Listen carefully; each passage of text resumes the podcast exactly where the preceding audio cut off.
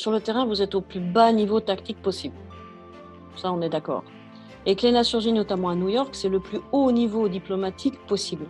Donc le, delta est tel que forcément chacun travaille à son niveau. Vous avez tout le temps les ambassadeurs qui obéissent à leur euh, président, leur roi, leur, euh, bref, euh, leurs intérêts nationaux et ils font leur métier.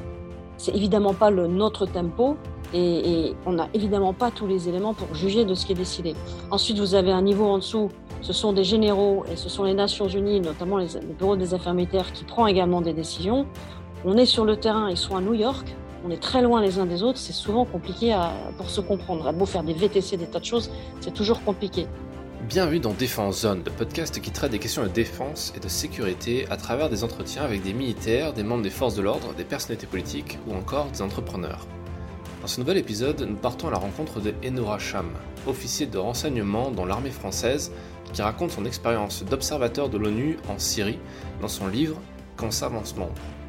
Avec elle, nous allons parler de sa mission de 2012, mais aussi de géopolitique et notamment du rôle des institutions internationales dans les conflits modernes.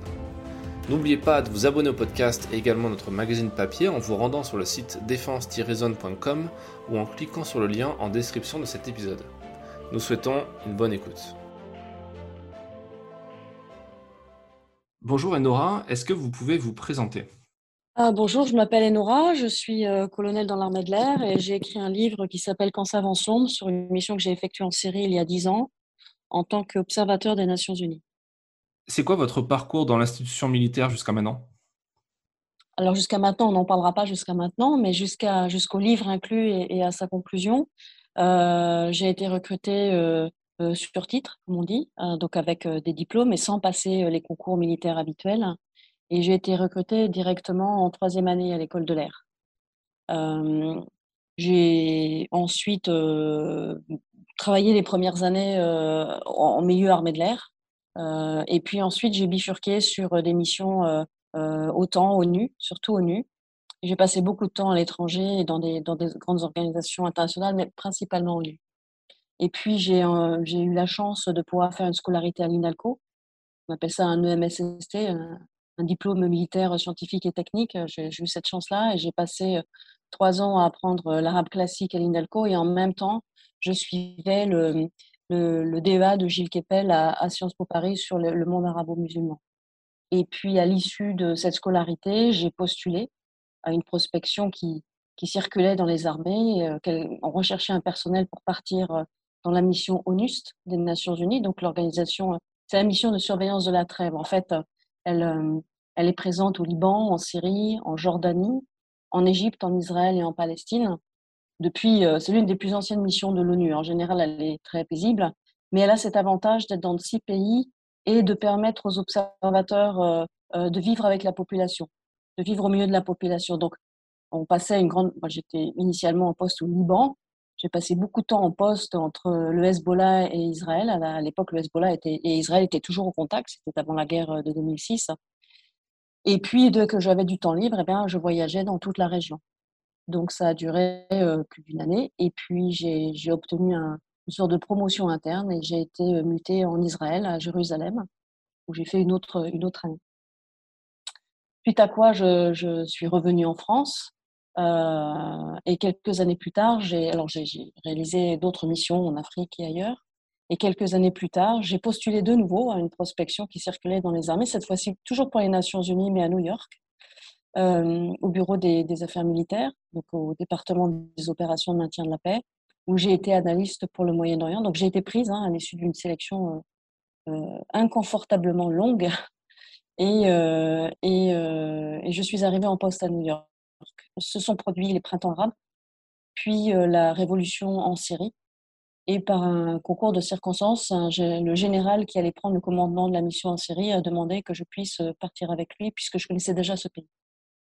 Et c'est ce qui s'est passé, et ce qui m'amène au moment de, l'écriture de ce livre, euh, j'effectue quatre mois de mission de mission d'observateur avec un mandat donné par le Conseil de sécurité, qui était d'observer les, d'observer le, cessez-le-feu que, que, Kofi Annan avait péniblement euh, acquis, euh, mais vraiment avec un sentiment de mission de la dernière chance, euh, d'urgence totale, et que la, Syrie la série allait sans doute glisser vers l'abîme et qu'il fallait, il fallait absolument arrêter ça.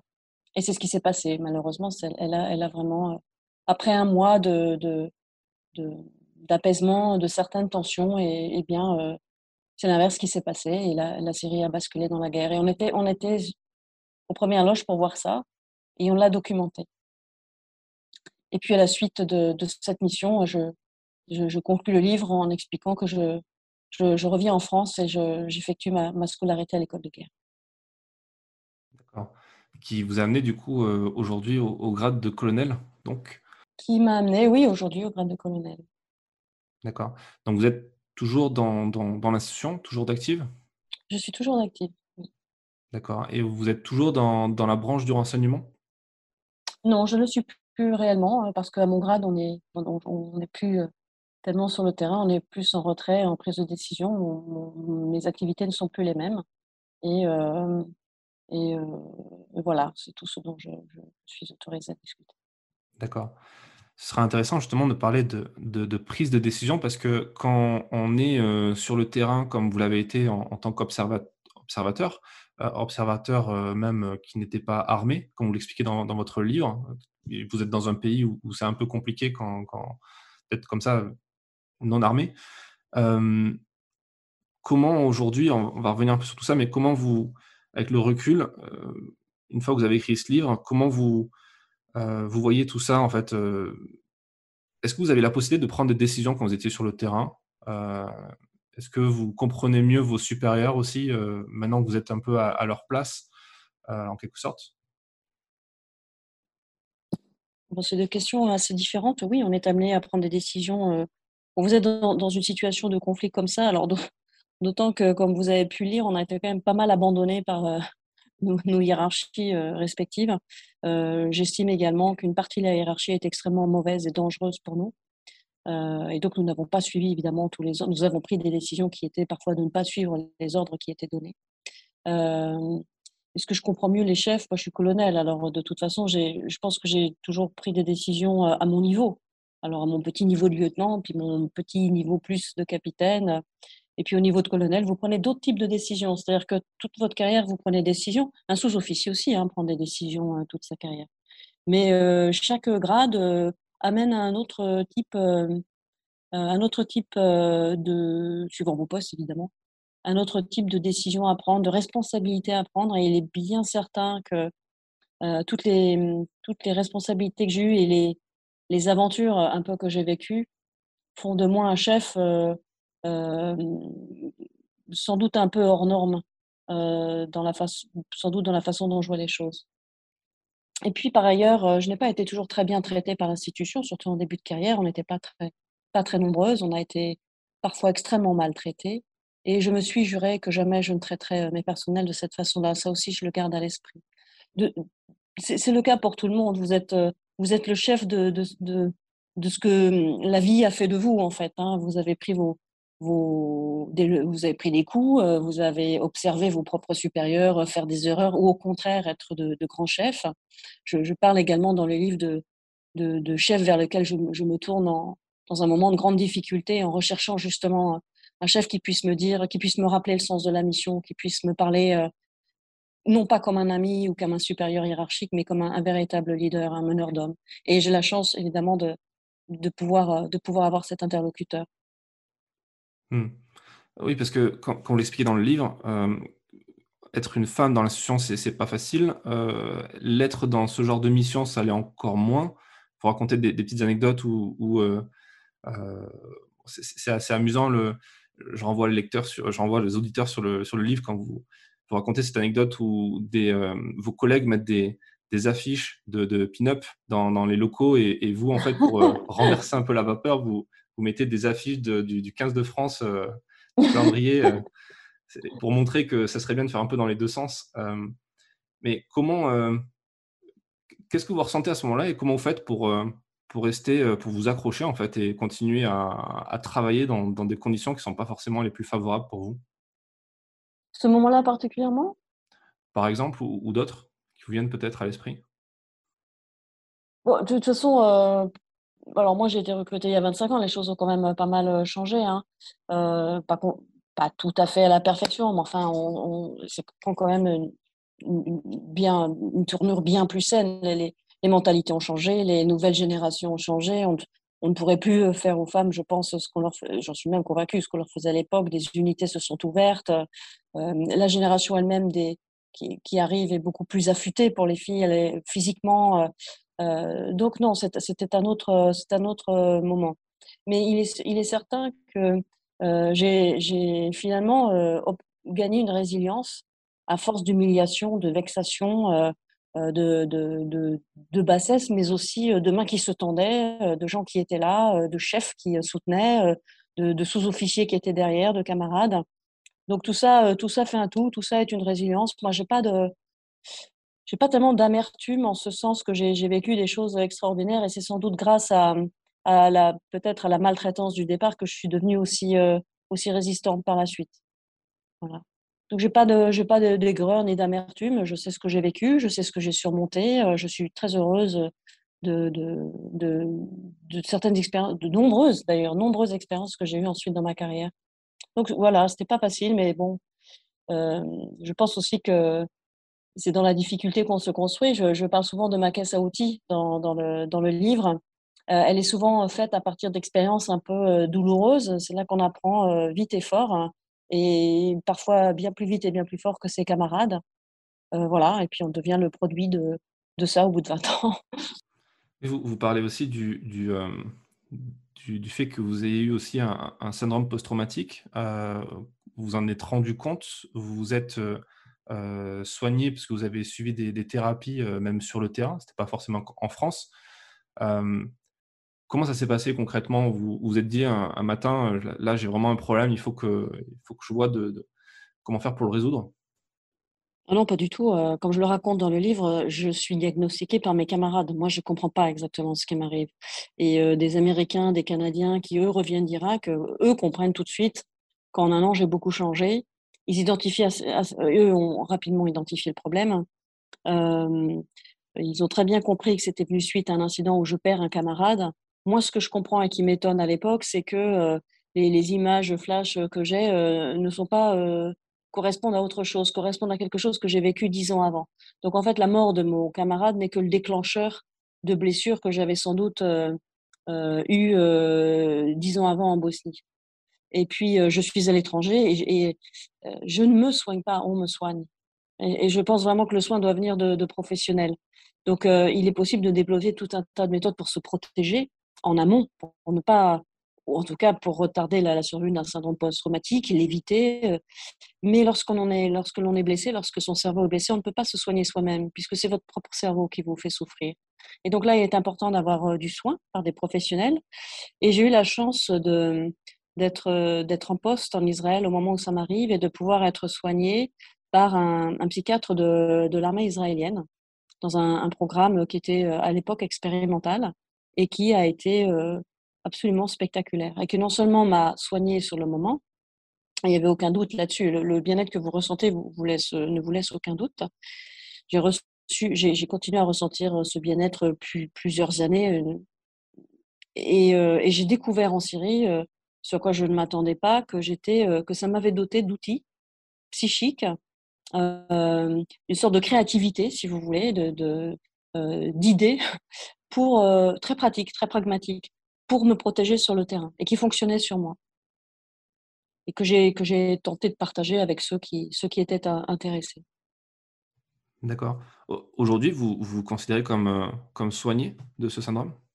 J'étais soignée déjà à l'époque avant d'arriver en Syrie. C'est pour ça que j'ai ces ressources. Ensuite, vous savez, c'est comme quand vous vous cassez le poignet, l'endroit où ça où ça se répare est beaucoup plus dur qu'avant. Vous ne le recassez pas deux fois au même endroit, mais vous pouvez vous le recasser à côté. Vous pouvez être de nouveau, euh, de nouveau traumatisé. Donc, c'est pas parce que vous en avez un que vous l'avez soigné que euh, qu'il faut qu'il faut cesser de faire attention à vous. Donc, euh, je suis riche de cette expérience et de l'expérience négative et du soin ensuite. et donc, j'ai gardé une vigilance pour m'écouter, pour me surveiller, pour me protéger euh, en gardant aussi une, humilité. C'est pas parce que vous avez fait face à une difficulté dix fois ou à une situation difficile dix fois qu'à la onzième, votre cerveau va continuer à l'accepter, par exemple. Donc, je m'écoute beaucoup. M'écoute beaucoup. Et j'ai eu bien d'autres missions après celle-ci, d'autres qui étaient très engagées également, où j'ai continué à m'écouter. Est-ce que ça, ça vous a aussi changé sur votre façon de, commander? Est-ce que les gens que, avec qui vous avez travaillé, vous avez été plus particulièrement attentive à, ce genre de choses? Oui, et d'une manière générale, lorsque vous avez souffert d'un syndrome post-traumatique et que vous, vous, en êtes, vous en avez été soigné, vous repérez immédiatement parmi vos personnels qui est en souffrance. C'est, vous le repérez quasiment quand il passe la porte. Je ne sais pas de quelle façon vous l'expliquez, ça, ça se sent. Euh, il est difficile de, il est on ne peut pas imposer à quelqu'un euh, de prendre soin de lui ou, il y a une forme de déni. Hein. Moi-même, hein, d'ailleurs, hein, la, première expérience que j'ai eue, il y avait une forme de déni. Alors, ça m'aide beaucoup euh, de, pouvoir parler aux gens en leur disant ce que moi je ressentais. Ça, les aide à, à, comprendre. Et puis, je fais attention aussi que les gens soient un peu protégés. Mais une fois qu'on a dit ça, moi, je suis pas médecin. Et donc, quelqu'un qui est blessé, euh, euh, les blessures du cerveau, elles, sont issues d'un parcours de vie, de fragilité que vous avez eu, peut-être parfois petit, d'accident, euh, je ne sais pas. un chef, quand bien même il est attentif, ne, peut pas tout. Et, et je ne suis pas médecin et, et, pour, pour se soigner, il faut des, vrais thérapeutes, pas simplement un chef bienveillant. Est-ce que dans, au sein de l'institution et au sein notamment de l'ONU, c'est une problématique Est-ce que c'est quelque chose qui est. On, se dit quand même, c'est dingue que les gens qui partent sur le terrain faire ce genre de mission ne soient pas. enfin, le découvrent un peu comme c'était votre cas, euh, que des gens vous le font comprendre. Il n'y a pas de formation au départ, il n'y a pas de, préparation euh, mentale, psychique ou, juste des renseignements qui sont donnés par rapport à ça? Alors, l'armée française euh, est beaucoup plus attentive aujourd'hui, est, est attentive aujourd'hui à ce sujet. Euh, elle a euh, l'exemple de l'armée américaine et du nombre de suicides de l'armée américaine. Elle a aussi l'exemple des policiers qui sont en souffrance et qui se, qui se suicident. Euh, elle est attentive à ça, elle a développé des protocoles, elle a développé beaucoup de choses. Je ne pourrais pas exactement vous dire si c'est si c'est efficace ou pas et pour qui parce que moi, je n'en ai suivi aucun. Donc, concrètement, je ne pourrais pas vous le dire. Mais elle est attentive à ce sujet. L'ONU aussi était attentif à, ce sujet. Alors, il nous avait envoyé un médecin illustré. Ça a été un désastre absolu puisqu'il s'est enfui. même pas eu le temps de nous soigner, lui, il s'est enfui. Euh, mais le général Mood, qui commandait la mission et qui était en Norvège responsable des vétérans, était sensible au sujet. Euh, dans la mission dont on parle, euh, la particularité a été qu'elle a été montée tellement rapidement. Il y avait une telle urgence euh, que ça a été un chaos administratif à peu près permanent. Par la suite, nous avons été attaqués très durement sur le terrain, alors évacués, et puis ensuite on a fermé la mission. Enfin, c'était euh, administrativement, c'était c'était euh, quand même très chaotique. Je suis certaine que si cette mission avait perduré comme la finule pendant des années, elle se serait organisée beaucoup mieux que ça. On aurait sans doute formé les gens, on les aurait entraînés, on les aurait aidés. Il y aurait sans doute eu une aide. Bon, mais là, en l'occurrence, c'est pas ce qui s'est passé. D'où, d'où mes, mes, recherches un peu complètement empirique sur le terrain pour me protéger moi déjà, euh, et puis que je partage, euh, que je partage comme je peux. Mais ça se fait vraiment de façon très, euh, très désorganisée et, vraiment de, d'une, personne à une autre. J'essaie, je propose qu'on s'entraîne ensemble, par exemple. C'est pour ça que je mentionne les, les polochons et les oreillers dans des draps qu'on soulève, etc. voilà, des, des, choses comme ça. Et et surtout ce que moi j'en retirais. Alors là, votre question sur le commandement s'applique totalement.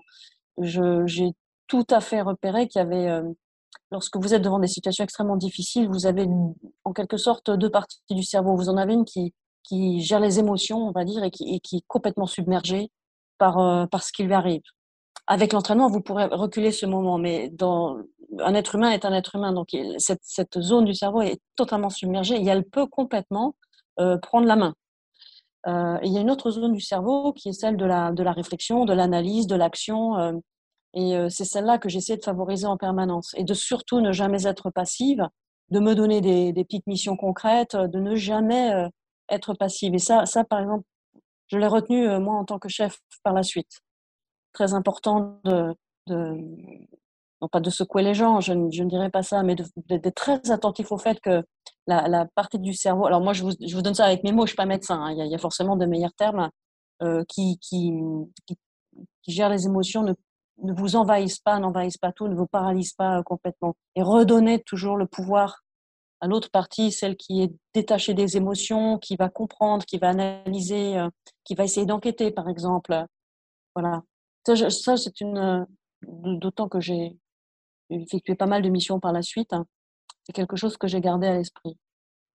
Comment on fait justement pour être capable de faire la, part des choses entre ce qu'on ressent, ce qu'on ce qu'on interprète aussi euh, parce qu'on est sur le terrain, parce que quand vous le dites longuement dans le livre, hein, dès les premières lignes, c'est écrit que euh, vous aimez ce, ce, ce, pays qu'est la Syrie, vous, vous le fantasmiez, vous le rêviez quand, quand vous étiez enfant, euh, vous aviez envie d'y aller, et quand vous êtes avec les gens, on, sent que vous avez envie d'être au milieu de la population, vous allez boire le café euh, dans, dans, les, dans, les, villes, alors que euh, les Occidentaux se, font pas forcément ce genre de trucs dans un pays en guerre. Euh, comment on fait pour rester à la fois comme ça, attentif à ses émotions, et en même temps être très froid, être capable de, de, faire, le, de faire le boulot, en fait, faire le job et, prendre du recul pour pas être dans, dans, dans, dans comment dire, dans le dans l'émotion du moment? Dans l'action. Euh, je vous ai dit, euh, je me suis fait euh, envoyer, par exemple, des fiches de médecin légiste. C'était pas, pas, je me considère pas du tout comme un médecin légiste ni un policier, donc ce n'était pas réellement pour améliorer la, la qualité des, des, rapports que j'envoyais, mais ça me permettait de, de, ne pas subir le choc face à des corps, face à des blessures, euh, d'enquêter, de, faire ma petite enquête. Alors voici voilà les blessures à bout touchant, à bout portant. J'avais posé tout un tas de questions euh, au médecin légiste pour que ce soit, euh, on me donne des réponses simples, voilà, pas des réponses très techniques. Euh, j'avais toujours en tête, alors ou bien je prenais la main carrément sur le terrain lorsque je ça pataugeait un peu, ou bien lorsque mes camarades faisaient très bien les choses, eh bien je me donnais d'autres missions, par exemple photographier les lieux, discuter avec les, locaux, que ce soit les rebelles ou que ce soit l'armée syrienne, ne jamais être passive, être toujours toujours active. Et lorsque j'étais bloquée dans les hôtels, bon ça tirait de partout donc on ne pouvait pas sortir, eh bien j'allais voir des gens qui avaient des compétences que je n'avais pas. par exemple un camarade de je ne sais plus quel pays qui était un expert des chars et des, des BMP qui m'expliquait le fonctionnement, qui m'expliquait les sons qu'on entendait. Euh, un autre qui était artilleur et qui me donnait des leçons d'artillerie euh, sur le toit. Alors évidemment, nous, on était en plein travaux pratiques, hein. euh, mais ça me permettait de toujours apprendre. Si je ne pouvais pas enquêter, si je ne pouvais pas être dans l'action, au moins je continuais à apprendre. Et, et également une activité physique lorsque c'était possible. C'est très important pour évacuer un peu la tension comme je n'avais aucun choix, aucune possibilité de sport, je, courais dans les, je courais beaucoup dans les escaliers, par exemple. Ce qui est très ennuyeux, mais vous vous concentrez au bout d'un moment pour ne pas tomber, pour ne pas trébucher. Donc vous êtes, vous, vous, vous, évacuez la tension par de l'exercice physique, ce que tous les militaires savent en fait, hein, qui est assez naturel pour les militaires. Donc cette mission de en tant qu'observateur euh, et, de, renseignement aussi, vous expliquez que, et vous l'avez fait lors d'interviews dans, différents médias, euh, vous expliquez que ça n'a rien à voir avec le, euh, métier de, d'espion ou de, ce, que fait, ce que fait la DGSE notamment, ce qu'on a l'habitude de voir dans ce qui a été popularisé avec le Bureau des légendes. vous expliquez que vous n'êtes pas du tout un, une espionne ou quelqu'un des, services qui, qui, va justement être low profile sur le terrain, vous, on sait qui vous êtes, les gens vous connaissent. Dès que vous passez la, douane euh, sur le, terrain, on sait qui vous êtes. Euh, est-ce que vous pouvez nous en parler un peu plus? Bah, Une mission de l'ONU, c'est tout à fait ouvert. Hein. Euh, L'ONU, par définition, alors l'ONU n'aime pas le terme officier renseignement exactement pour la raison que vous venez de donner, c'est-à-dire que c'est trop connoté espionnage. Alors imaginez 193 pays n'ont pas envie qu'on les espionne. Donc ce, terme est banni de, l'ONU, mais c'est exactement la même chose. Vous rassemblez euh, des éléments, euh, vous essayez de les vérifier, vous essayez de les croiser, euh, vous essayez de les exploiter. Vous, vous, réalisez, alors, tout dépend de votre rôle, mais ensuite vous les analysez et puis vous les transmettez à des décideurs. L'ONU, c'est exactement la même chose, sauf qu'au lieu euh, de travailler pour votre pays ou pour euh, votre, votre, euh, votre environnement militaire d'appartenance, vous travaillez pour la communauté internationale et, pour votre patron, qui, qui, sont les Nations Unies, le Conseil de sécurité. Enfin, votre chef prioritairement sur le terrain. donc, tout ça est très ouvert. on était d'ailleurs, c'était pénible pour nous d'être constamment suivis par des gens qui nous filmaient, nous photographiaient, nous mitraillaient de photos en permanence. Alors que c'était déjà compliqué pour nous d'essayer de nous gérer nous-mêmes lorsque devant certaines scènes, et donc, personne n'ignorait qui on était. Le soir même, on était sur YouTube. Enfin, Bachar el-Assad a signé mon visa. Il n'y a jamais rien eu de clandestin, ni d'espionnage, ni de cachet. On aurait d'ailleurs été en grand danger de s'amuser à ce petit jeu-là dans un pays comme celui-là. lorsque vous êtes entre les Russes, les Iraniens et les Syriens, enfin, même être professionnel de, de l'affaire. Hein. Donc nous, c'était vraiment très ouvert. Euh, aussi bien les forces de Bachar que les rebelles où nous étions chaque jour. Nous sommes dans des voitures avec des lettres UN gigantesques marquées dessus, on ne peut pas nous rater. D'ailleurs, c'est le but, hein, qu'on ne nous rate pas. on a des bérets bleus, enfin, on est très identifiables et on a les uniformes de nos pays. Moi, j'ai enlevé mon drapeau français parce qu'il me causait des difficultés particulières. Il, suscitait trop d'émotions. Parfois, j'étais obligée de l'enlever.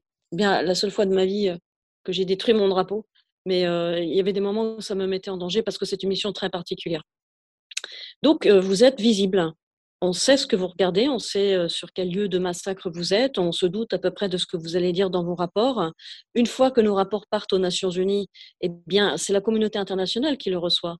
Donc les Russes, les Iraniens, le Conseil de sécurité, les Chinois, c'est la communauté internationale. C'est bien la raison pour laquelle le, mot le plus important, euh, alors il est vrai dans le renseignement euh, en France, mais euh, le plus important aux Nations Unies, c'est l'impartialité des observateurs. Et c'est pour ça que vous avez tant de pays représentés dans les missions de l'ONU.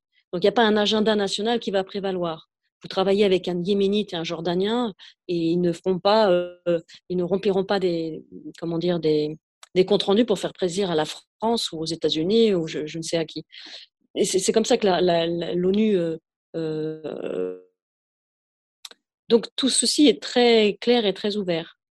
Ensuite, les, rapports étaient quand même confidentiels aux Nations Unies, puisqu'ils sont décidés à un employeur, qui ensuite est un décideur, qui ensuite en fera ce qu'il veut faire, comme en France, hein, comme dans, tous les pays. Lorsque vous envoyez une synthèse de renseignement, ben, elle est classifiée. Euh, euh, et, voilà. Et, à partir du moment où un, officier de renseignement euh, transmet sa synthèse, son analyse, son document ou simplement l'élément qu'il est allé chercher sur le terrain, il n'a plus à s'occuper de ce qu'on en fera. Il n'a pas à y mettre de l'émotion, il n'a pas à y mettre de l'ego dans ce qu'on va faire de ces, de ces informations.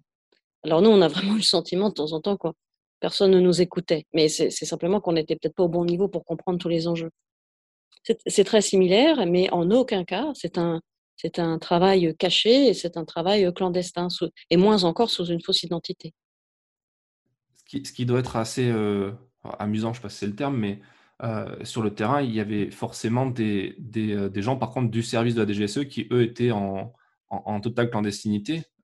J'imagine que vous, vous ne pouvez pas avoir ces informations-là ou prendre contact avec ces gens sur le terrain. ça, c'est une, réponse que je ne donnerai pas. C'est des, histoires françaises qui n'ont pas à être développées, mais par ailleurs, chacun son métier chacun son métier. La DGSE, ses particularités, euh, euh, qu'elle ait été présente ou pas, ce n'est pas à moi de, l'évoquer. Et, euh, chacun est dans, son, est dans son domaine. Et c'est même assez sain, hein, parce qu'on ne se pollue pas. Et que ce qui remontera en France ou aux, Nations Unies, eh bien, chacun va faire son travail à son niveau avec ses méthodes. Et le décideur ou le commandeur croisera ce qu'il reçoit et décidera des mesures qu'il veut mettre en place. C'est, Là, c'est une règle générique, hein, ce n'est pas spécifique à ce, théâtre-là. Bien sûr. Euh, il ne peut pas y avoir de conflit d'intérêts? Parce que si votre, euh, entre guillemets, votre patron euh, sur, sur le terrain, ça, reste l'ONU, enfin c'est l'ONU, vous êtes qu'un militaire français, officier de l'armée française, si, si, vous voyez quelque chose qui met, qui met à mal l'image de la France sur le terrain, il n'y a pas un moment où vous dites, là, il peut y avoir un conflit d'intérêts, qu'est-ce que je dois faire? Euh, il faut quand même, euh, quand on est militaire, on connaît quand même sa chaîne de commandement. Euh, quand vous êtes aux Nations Unies, vous avez été prêté, en quelque sorte, hein, prêté par votre pays à une autre structure. Donc, encore une fois, chacun son canal, chacun sa ressource, mais il est bien évident quand vous rentrez quand vous rentrez de votre mission, euh, vous, allez vous, vous présenter euh, chez l'attaché de défense ou, chez le, général français qui commande les aimants français et vous lui dites, mon général, euh, j'ai vu quelque chose qui me paraît vraiment très dommageable à l'image de la France. Et tous les pays des Nations Unies le feront. Mais quand vous êtes sur le terrain, il faut, faut pas mélanger tous les dossiers parce que ça peut devenir compliqué. Ou alors, vous avez des missions particulières qui vous ont été confiées, ça c'est autre chose. Il faut vraiment, euh, vous, êtes aux Nations Unies, on ne vous empêche pas de parler à votre pays quand, lorsque vous rentrez. C'est un peu comme si vous partez en OPEX, en opération extérieure, avec je ne sais quelle unité. Vous voyez des choses qui vous semblent ou très positives ou très négatives, d'ailleurs, peu importe. Et puis quand vous rentrez, vous faites un, rapport à votre chef de corps vous allez débriefer. Bon, bah, tout ça, c'est normal. C'est. Mais il faut pas, il faut connaître, euh, il faut pas essayer de, de faire le travail des autres. Euh, vous êtes placé au, sein d'une chaîne de commandement avec euh, une mission, des fonctions bien définies. Bon, les nôtres étaient compliquées. Eh bien, vous faites, vous faites ce qu'on vous demande. Vous vous concentrez vraiment pour ce que vous demande, parce que sinon, vous avez vite fait de polluer tout le système. Si vous commencez à, dépasser votre rôle, euh, euh, je parle dans ces domaines-là parce que nous, on est allé très très loin dans le mandat qu'on nous avait confié. Hein. Mais euh, il est important que chacun euh, se concentre sur son poste, sur son, sur son job, et n'essaie pas de faire le travail des autres et, et reste à sa place. Mmh. Ça, c'est quelque chose qui est admis par, par tous les pays, par tous les, les, collègues que vous avez pu avoir dans, de différentes nationalités, parce que j'imagine que ça ne doit pas être facile non plus de, de travailler avec autant de nationalités qui n'ont pas forcément des intérêts euh, commun avec la France Alors là, vous parlez, alors, euh, pas, alors dans la mission dont on parle, de toute façon, les, les, les comment dire, les contacts avec euh, nos pays respectifs auraient été quand même très compliqués, hein, très. Mais par exemple, aux Nations Unies en général, on sait très bien que le collègue, alors je ne vais pas citer les pays, ça les vexerait, mais les, les, collègues de certains pays sont particulièrement tenus par leurs services de renseignement et sont très peu libres. Il y a des pays qui sont extrêmement durs avec leurs, les Chinois, euh, les, Érythréens, ont des pays, et puis il y en a bien d'autres, hein, euh, extrêmement durs avec eux. Pour la France, c'est quand même beaucoup plus équilibré. Vous allez de temps en temps voir le, le, responsable des éléments français ou le général français, euh, ou bien à New York, ou bien l'attaché de défense, et puis vous, vous faites un petit point. Bah, tout, va bien, euh, j'ai telle difficulté, euh, euh, voilà. la France est beaucoup plus équilibrée et beaucoup plus, comment dire, adulte dans la façon dont, on. Mais le souci du compte rendu est évidemment important. Et puis, il faut d'autant plus le faire que tous les pays, enfin, un très grand nombre de pays le font. Voilà. Mais donc autant ça c'est naturel et c'est normal et c'est admis par tout le monde. Autant lorsque vous êtes sur le terrain, il faut faire attention. Typiquement là, ce dont vous me parliez là, un peu le bureau des légendes il ne faut pas se prendre pour un espion quand on ne l'est pas. Hein, le syndrome du mytho, un peu. Il faut faire, faut, faire très attention. Hein. Si vous n'avez pas été formé pour, contentez-vous donc de faire ce qu'on vous a demandé de faire. C'est déjà assez compliqué comme ça. Voilà. C'est la façon dont, je vois les choses. Concernant votre mission et, euh, ce que vous avez pu voir, vous l'avez dit, vous, avez été amené à constater que, vous n'étiez pas forcément, euh, enfin les choix au-dessus, vous les compreniez pas forcément et vous étiez euh, tenté de, désobéir ou de, euh, d'avoir, de, faire vos propres choix.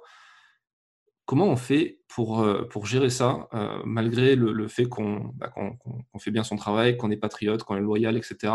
Quand on voit quand on est dans les coulisses, parce que concrètement, c'est ce que, c'est ce que, vous, ce que vous avez fait, c'est ce que vous partagez, et c'est, ça qui, crée le, côté exceptionnel de ce témoignage aussi, c'est le côté de rentrer dans les coulisses pour comprendre ce qui se passe. Mais en général, quand on est dans les coulisses, on se rend compte que euh, ben, il y a la raison d'État, il y a euh, les arcanes du pouvoir, euh, des choix qui ne sont pas forcément toujours éthiques ou, humanistes. Comment on fait pour, pour gérer ça? Non, nous, on avait une difficulté, c'était le coup anormal, on avait une difficulté, c'est que on s'est retrouvé sans chef. Euh, on s'est retrouvé sans chef avec des hiérarchies parallèles qu'on comprenait pas. Euh, euh, on attendait un remplaçant qui arrivait pas. Enfin, c'était donc on a dû prendre des décisions. Et alors, si vous voulez, comme les ordres étaient contradictoires, il y a un moment, il faut en choisir un. Mais on le disait, hein, on le cachait pas. Le, le, moment où on désobéit, c'est tout à la fin. on est quasiment en cours de fermeture de la mission. nouveau, un nouveau chef arrive et nous donne des ordres qui sont extrêmement dangereux parce qu'il est nouveau, parce qu'il nous écoute pas, parce qu'il n'a pas forcément compris la situation. Il est peut-être mal, euh, peut-être mal conseillé depuis Damas. Il est loin du terrain, il vient tout juste d'arriver. Et les ordres, nous estimons que les ordres qu'il donne sont extrêmement dangereux pour un résultat qui est nul.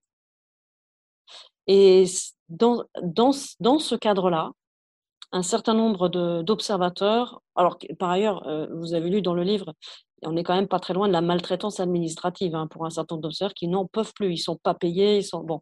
Et donc, un certain nombre d'observateurs disent nous, n'appliquerons pas ces ordres. Et j'en fais partie parce que c'est beaucoup trop dangereux. Et c'est vain.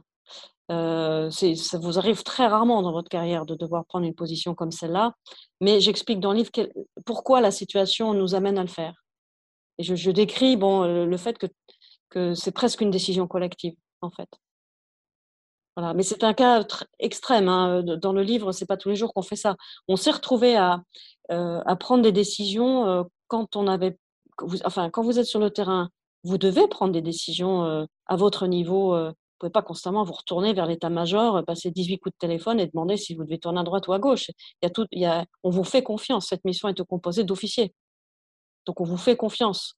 C'est pas qu'on pourrait, ne ferait pas confiance aux sous-officiers, mais c'était délibéré parce qu'il y avait justement un niveau de décision permanent à prendre et d'adaptation. Euh, donc voilà, voilà euh, dans, le cadre dans lequel ça s'est passé. Et plus largement, pour, pour euh, pas forcément parler que de cette mission-là, mais de tout ce que vous avez traversé jusqu'à maintenant, de l'expérience que vous avez, c'est une question que j'ai déjà posée à des, membres des forces spéciales, par exemple, qui, sont passés dans le podcast et, qui, ont pu voir aussi sur le terrain euh, des, choses qui sont, euh, je pense que, personne ne pourra imaginer dans le commun des mortels en tout cas, et, euh, qui, ont trait à des décisions politiques, soit au niveau national, soit au niveau international avec l'ONU et, les, organismes supranationaux. Il n'y a pas un moment où on se dit, on se retrouve un peu en en comment dire, en, pas en conflit d'intérêt, mais en, on, a du mal à, comprendre tout ça et euh, avec les éléments que vous avez, ça, ça vous est jamais arrivé? Si, mais c'est normal, dans ce sens que sur le terrain, vous êtes au plus bas niveau tactique possible. Ça, on est d'accord. Et que les Nations Unies, notamment à New York, c'est le plus haut niveau diplomatique possible. Donc le delta est tel que forcément chacun travaille à son niveau. Vous avez tout le temps les ambassadeurs qui obéissent à leur euh, président, leur roi, leur, euh, bref, euh, leurs intérêts nationaux et ils font leur métier. C'est évidemment pas le notre tempo et, on n'a évidemment pas tous les éléments pour juger de ce qui est décidé. Ensuite, vous avez un niveau en dessous. Ce sont des généraux et ce sont les Nations Unies, notamment les, les bureaux des affaires militaires, qui prend également des décisions. On est sur le terrain, ils sont à New York on est très loin les uns des autres, c'est souvent compliqué pour se comprendre. A beau faire des VTC, des tas de choses, c'est toujours compliqué. Euh, et puis ensuite, vous avez le niveau euh, des chefs euh, de, de l'état-major de Damas, par exemple. Et même là, il nous paraissait loin. Même là, il nous paraissait loin parce que cette guerre avait des caractéristiques uniques dans chaque ville. Et donc Damas, c'était compliqué pour l'état-major. et c'est pour ça d'ailleurs qu'il nous laissait autant de, latitude et qu'on rendait compte le soir, on rentre en mission en disant on a fait ci, on a fait ça, on a été obligé, on, on a pris telle et telle décision, on rendait compte. Donc vous êtes autonome parce que c'est une nécessité. Et vous ne comprenez pas forcément ce que tous les autres niveaux ont pensé, euh, les décisions qu'ils ont prises. Vous savez de toute façon que vous n'avez pas les éléments pour en juger, mais parfois sur le terrain, ça peut être euh, euh, très douloureux de voir un gâchis, par exemple. De voir des décisions qui sont prises à très haut niveau, des déclarations politiques, j'en parle à, à plusieurs reprises dans le livre, des déclarations politiques qui ont presque comme effet immédiat un massacre, par exemple. Parce que ça, entraîne des éléments en chaîne que les, décideurs politiques ne perçoivent pas. Euh, voilà, mais ça, c'est bon, peut-être le lot de tous ceux qui partent sur le terrain et dont les états-majors sont éloignés. Euh, il y a toujours des incompréhensions et vice-versa. D'ailleurs, les états-majors, souvent, peuvent ne pas comprendre du tout certaines décisions qui ont été prises. Bon, c'est pour ça qu'on a des chefs, c'est pour ça qu'on a des comptes rendus qui montent, euh, c'est pour ça qu'on essaie de communiquer au maximum. Il est vrai que dans le contexte de cette guerre euh, et des guerres en général, parce que ça empire évidemment l'effet, euh, souvent euh, la personne, les, éléments déployés sur le terrain ont parfois du mal à comprendre les décisions au-dessus. Ça ne veut pas dire qu'elles sont mauvaises au-dessus, ça veut dire qu'on a du mal à les comprendre et, qu'elles ne font pas toujours sens.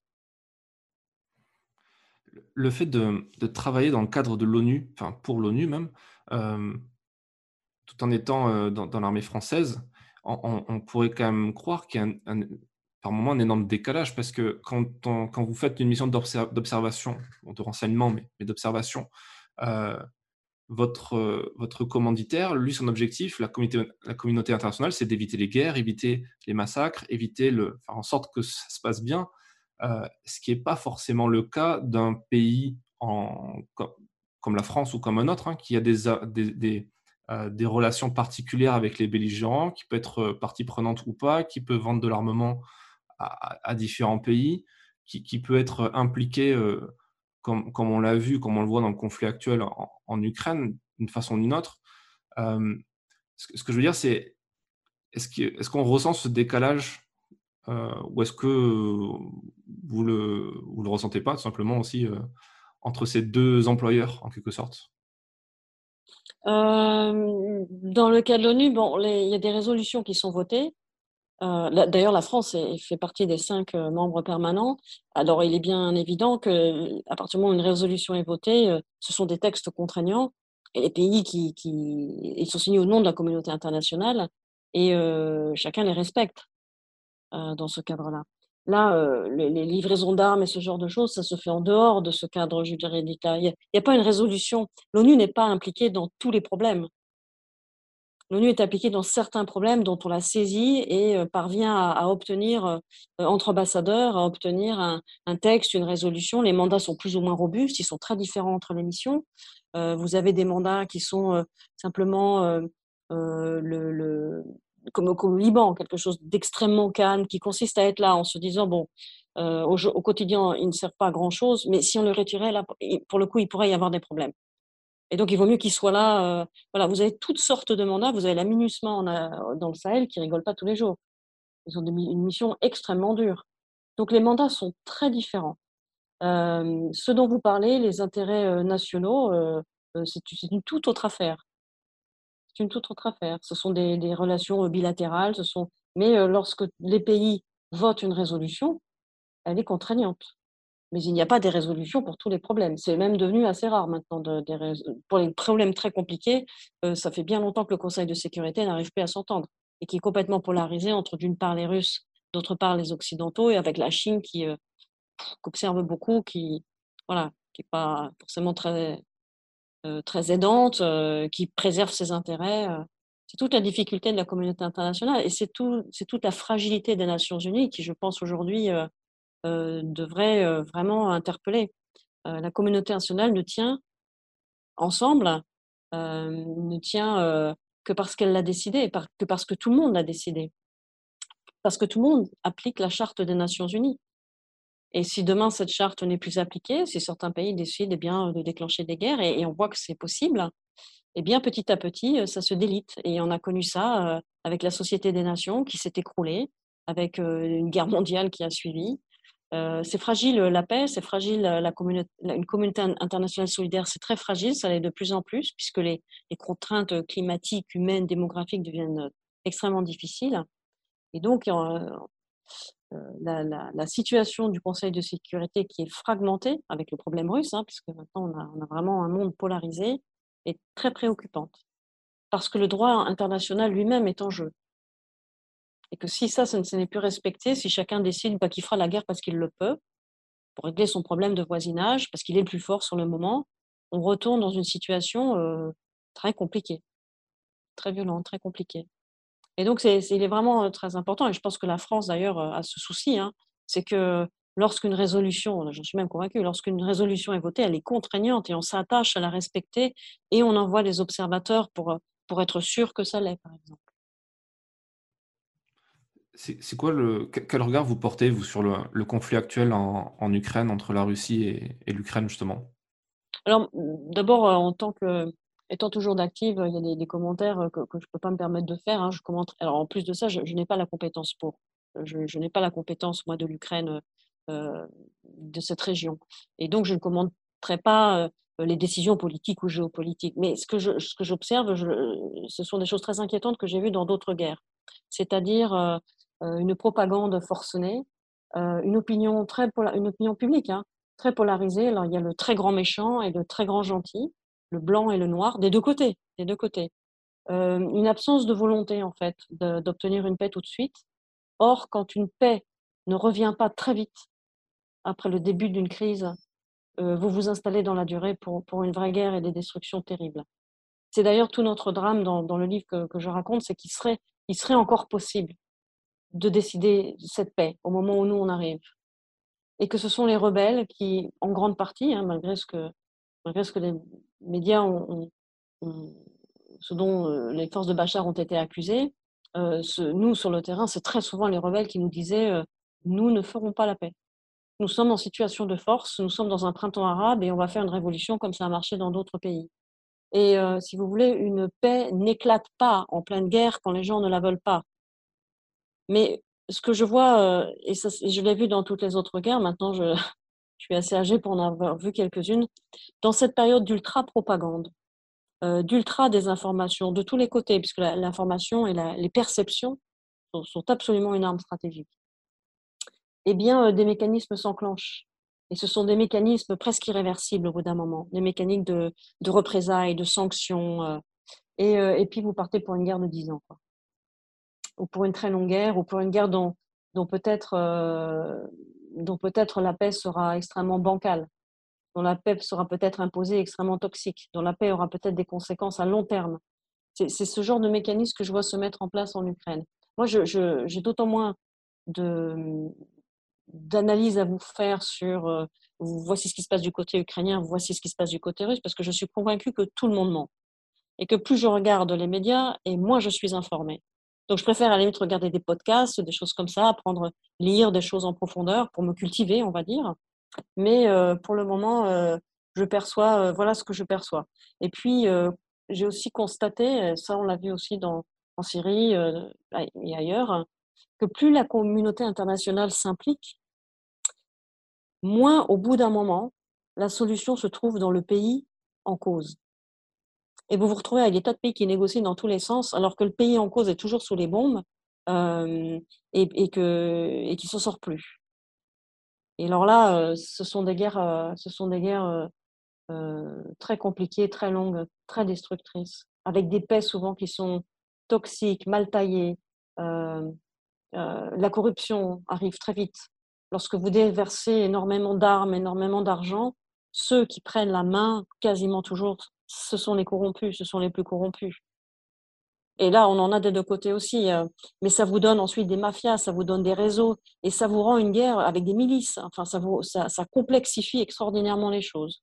Donc, je dirais que c'est un peu ce que je redoute avec le conflit euh, russo-ukrainien, euh, sans pour autant avoir une opinion sur, sur ce qui se passe au niveau tactique. Les Russes ont perdu, ont gagné, les Ukrainiens avancent ou reculent de toute façon, dans les deux côtés, si vous regardez les médias des deux côtés, vous pouvez, vous n'êtes même pas capable de faire un point média entre les deux. C'est quasiment le, revers l'un de l'autre, si vous voulez. Je suis un peu inquiète des dynamiques euh, à l'œuvre parce qu'on les a déjà vues ailleurs. Oui, au final, c'est un, recommencement avec des, des codes euh, qui, qui, reviennent. Vous parlez des rebelles syriens. Au final, la posture ukrainienne euh, c'est un peu le même genre, c'est-à-dire qu'on a, une, population qui se bat pour son, pour son identité, pour sa, survie, euh, et, qui derrière, quelque part, a, aussi un intérêt euh, d'utiliser la communauté internationale pour se défendre face aux, Russes. Euh, c'est assez... non, mais il y a une grosse différence hein, entre, entre la situation ukrainienne et la situation syrienne. Hein. C'est qu'en Syrie, euh, euh, Bachar el-Assad considérait une partie de sa population comme terroriste. Il attaquait et il liquidait, éliminait une partie de sa population, de ses opposants, et même la société civile. Le président Zelensky en Ukraine, quand on pense de ce qu'il de, de, qu'il cherche à obtenir, il n'est pas en train d'éliminer, de traquer sa population avec sa police. Il n'arrête pas sa propre population euh, dans les hôpitaux. Il ne, il ne, torture pas les gens, euh, sa propre population en prison. Bon, ça, c'est une première chose. Et la deuxième, c'est que la, en Syrie, c'est devenu une guerre euh, civile. Ce que, ça, ce que ça n'est pas du tout en Ukraine. Vous venez de le dire, c'est une population totalement galvanisée, qui réglera des comptes peut-être après, ensuite, hein, mais qui, pour le moment, étant attaquée, réagit avec beaucoup de force contre l'attaquant qui vient de l'extérieur. Il y a quand même eu le Donbass euh, depuis 2014. Non, mais moi, je ne parle pas de ça. Je ne veux pas rentrer dans le détail. Mais en Syrie, c'est une guerre civile. Ça se passe à l'intérieur de la population. Les rebelles, c'est une partie de la population syrienne. Euh, et, en fait, une, guerre civile, eh bien, finalement, c'est sa propre population qui s'attaque elle-même. Vous voyez ce que je veux dire? Ça, c'est une très grande différence avec ce qui se passe en Ukraine. Et ensuite, il n'y a, a, pas deux cas comparables. Vous ne pouvez pas faire une, dire bah, je, vais comparer l'Ukraine avec, euh, avec la guerre en Syrie, avec la guerre au Yémen, par exemple vous pouvez comparer quelques volets très spécifiques. par exemple, je vais, euh, je ne sais pas, l'utilisation des drones, l'emploi des drones, par exemple, je vais le comparer dans ces trois guerres-là. Mais vous ne pouvez pas vraiment dire, bah, la guerre en Ukraine est plus dure, moins dure. Euh, euh, vous ne pouvez pas faire de grandes généralités. Chaque guerre est vraiment très spécifique, puisque culturellement, de toute façon, et, et géostratégiquement, ce ne sont pas les mêmes dynamiques. Il y a quand même une, variable qui, est que la communauté internationale, soit à travers les, institutions de l'ONU, soit à travers des ONG comme euh, je sais pas, la Croix-Rouge, Médecins sans frontières, etc., vont ensuite euh, tenter de faire du développement sur le territoire et c'est ça qui va nourrir aussi, vous en avez parlé, la corruption. On, peut, voir par exemple le cas du Niger qui, est sous perfusion euh, du développement international, mais pour être travailler sur place, on, voit qu'il il y a un énorme décalage entre tous les 4x4 stationnés devant, devant l'hôtel 5 étoiles de Niamey et, derrière, ou, de Djibouti, c'est un peu le même cas aussi, et derrière la fin, euh, enfin, tous les problèmes qu'il y a de, pénurie euh, de, de matières, enfin, d'eau, de, nourriture, euh, de toutes les maladies, etc., d'un territoire en fait qui n'évolue pas dans le bon sens ou pas forcément dans le bon sens.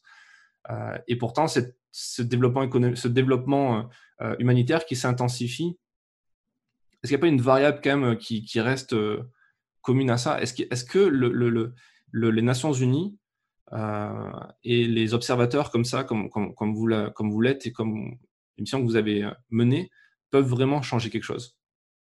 C'est pas du tout le même métier. Euh, les, les, observateurs sont pas là pour installer une bonne gouvernance. Euh, ce sont deux métiers très différents. Ils sont là pour observer. Alors, on leur demande différents types d'observations hein, suivant les mandats. Ils sont plus ou moins armés. parfois, on leur donne des mandats très lourds hein, où, il faut, où ils sont lourdement armés pour, pour s'interposer. Bon, euh, la gouvernance, ensuite, ce sont euh, les affaires euh, civiles, en fait. Hein. alors, les, humanitaires arrivent en, se disant bon, on va essayer de reconstruire, de, donner des fonds. De, vous avez des, grands, des grands programmes des Nations Unies qui sont quand même très importants pour beaucoup de monde. L'UNHCR, par exemple. les réfugiés, l'UNICEF pour les enfants, le programme alimentaire mondial sont des, programmes considérables. Et ce n'est pas une question de 4-4, c'est des populations entières survivent grâce à ça. Et puis, il y a un autre problème, c'est qu'ensuite, bon, vous avez, la guerre est finie, vous l'avez observé, il faut reconstruire, vous commencez, effectivement, les humanitaires arrivent et donnent de l'aide immédiate, on va dire, aux populations, puis ensuite, il faut quand même reconstruire dans la durée. Et pour reconstruire dans la durée, euh, il faut commencer par les institutions, parce que sinon, vous êtes sûr que ça ne marchera pas. Et ce que j'ai constaté, euh, c'est que ce qui ne marche pas dans ces moments-là, c'est d'essayer d'imposer des institutions de l'extérieur qui ne sont pas forcément en accord avec les populations. Alors, le meilleur exemple de ce, de ce désastre, c'est l'Irak, où on a euh, imposé aux Irakiens une constitution semblable à la constitution libanaise, en ce sens qu'elle confessionnalise le pouvoir. Alors, toi, ce poste-là, ben, il sera toujours aux chrétiens, ce poste-là, il sera toujours aux, je ne sais quoi, euh, sunnites, ce poste-là, il sera toujours aux chiites. Alors, ça, c'est la, recette du désastre absolu annoncé. Parce que vous pouvez plus régler un seul problème sans que ça devienne un enjeu, confessionnel. Donc ça, c'est la catastrophe. Bon, ce genre de choses imposées de l'extérieur a montré une impasse à peu près partout. Euh, moi, je crois beaucoup plus à l'expérience, euh, à d'autres expériences très locales, où c'est la population locale. Alors, ça implique de, ne pas avoir laissé les milices, la corruption, les bandes armées se développer, ou, ou, ou qu'il y ait un programme des Nations Unies ou d'autres d'ailleurs pour désarmer ces gens-là ce qu'on appelle le désarmement, le DDR. Ça, c'est très important.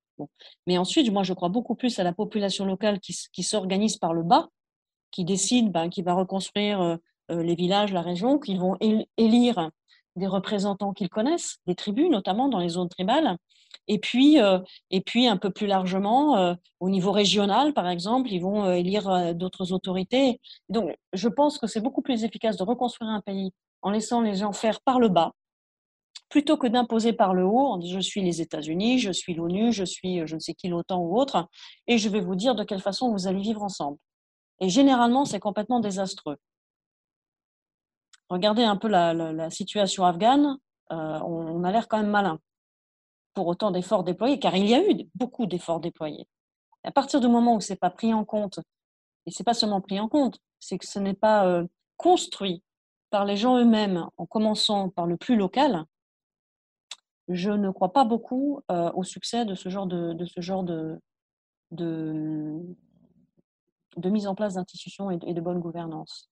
C'est pas parce que c'est parce que j'ai constaté que ça, ça a échoué euh, très souvent et je trouve que c'est assez logique que ça échoue. Comment voulez-vous imposer à des pays aussi différents euh, notre propre euh, façon de voir la démocratie?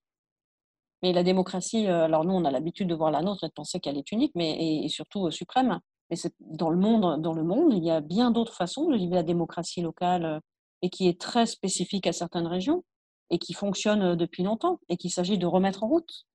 Alors, je crois beaucoup à la communauté internationale, au soutien qu'elle peut donner. Par exemple, typiquement la, justice et le service et, tout ce qui est pénitentiaire. Parce qu'à la fin d'une guerre, il bah, faut arrêter des gens. Il faut arrêter ce qu'on appelle les collabos il vaut mieux les arrêter, les mettre en prison, il faut un petit temps de prison et les réinsérer dans la société plutôt que les exécuter parce qu'ensuite vous, vous enclenchez des, des, mécanismes de revanche, genre dans zone tribale et autres, euh, bon, qui sont aussi très dévastatrices. Donc, et c'est très très compliqué à la fin d'une guerre de construire un système pénal et judiciaire.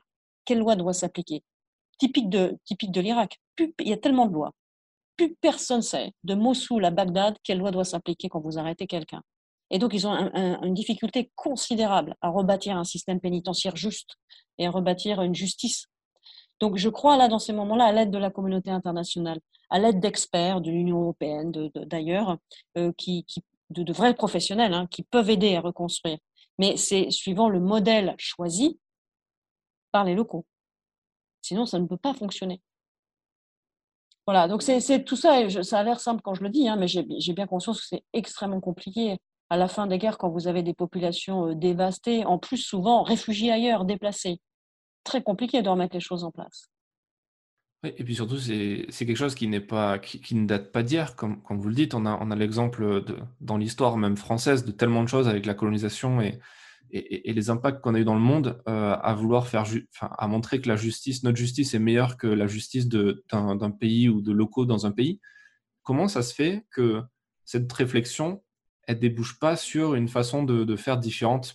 De mémoire, au début du livre, vous parlez justement du fait que vous voulez, partir dans, un des pays du Moyen-Orient pour, pour, pour, bosser sur place et vous, vous découvrez avec, euh, avec regret que les gens qui partent, bien souvent, sont incompétents, sont, euh, euh, mais parce qu'il y, y, a un peu de piston quelque part aussi, parce qu'il faut être recommandé, etc. Et, et, même la réflexion que vous avez là, c'est pas forcément une réflexion qu'on imagine entendre d'un militaire, en fait, de est-ce que je veux dire sur la question de Non, je vois pas trop parce qu'en fait, euh, alors on doit pas parler du, on doit pas euh, penser au même moment euh, du livre, mais ce qui m'inquiète avec dans le livre, c'est que les déplacés, ceux qui partent, ceux qui quittent le pays le plus vite, c'est ceux qui ont les ressources pour le faire. Et très souvent, vous avez, ben, c'est au moins la, la, parfois la classe aisée, mais peut-être un peu plus du côté du régime, mais, euh, mais surtout la classe moyenne. Et ça m'inquiétait beaucoup de voir que les médecins partaient, les avocats partaient, les enseignants partaient, parce que tant qu'ils étaient tout autour de la frontière syrienne, ils reviendraient. Mais je me disais, si cette guerre dure trop longtemps, si l'hiver est trop dur dans ces camps, si c'est trop dur, ils émigreront, ces gens-là, et ils s'installeront définitivement ailleurs. Et il n'y aura plus personne pour revenir reconstruire la Syrie.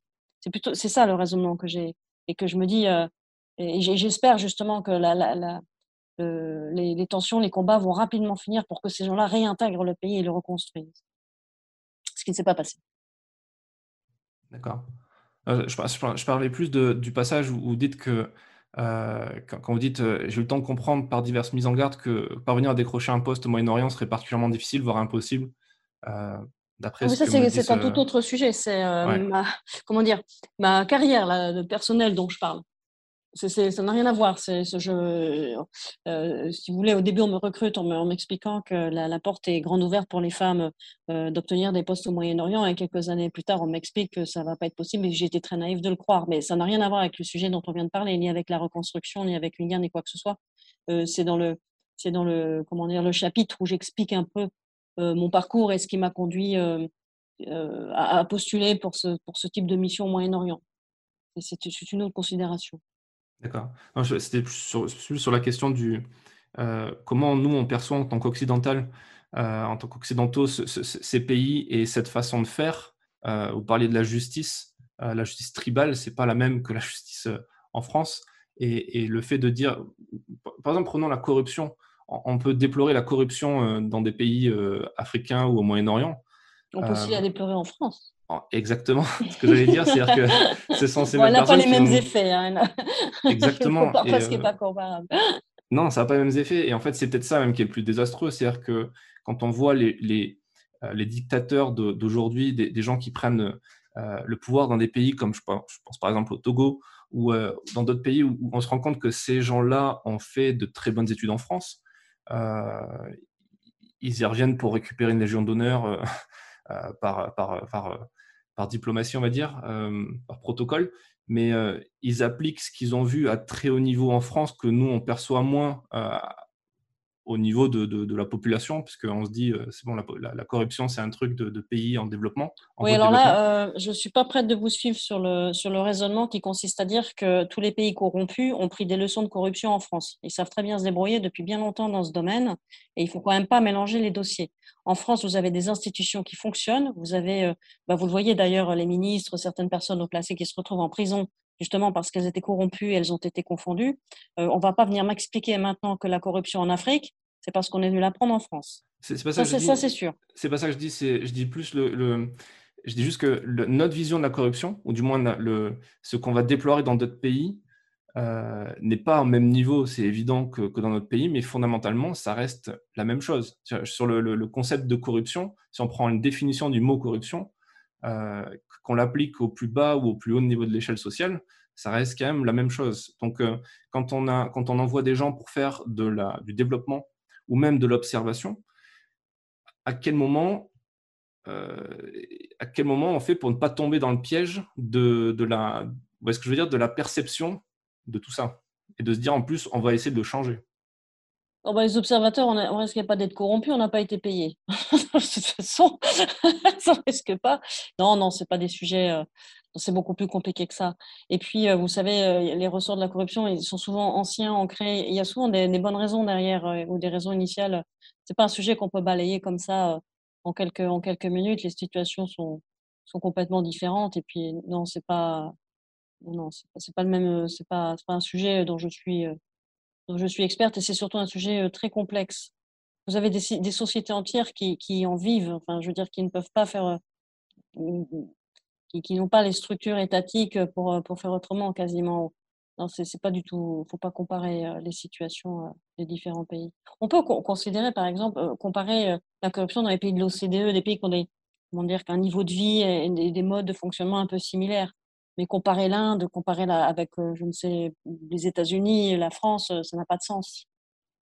Ce sont, des, sociétés très différentes. Bien sûr, mais quelque part, c'est ce qui a un peu fait, mine de rien, par la, par la communauté internationale, quand, quand on essaye de changer un gouvernement, vous avez parlé de l'Irak, l'Afghanistan, c'est pareil. Quand on essaie de, d'apporter la, par la violence la, démocratie ou, ou, ce genre de choses, est-ce que c'est pas quelque chose qu'on fait justement d'essayer de comparer ce qui n'est pas comparable?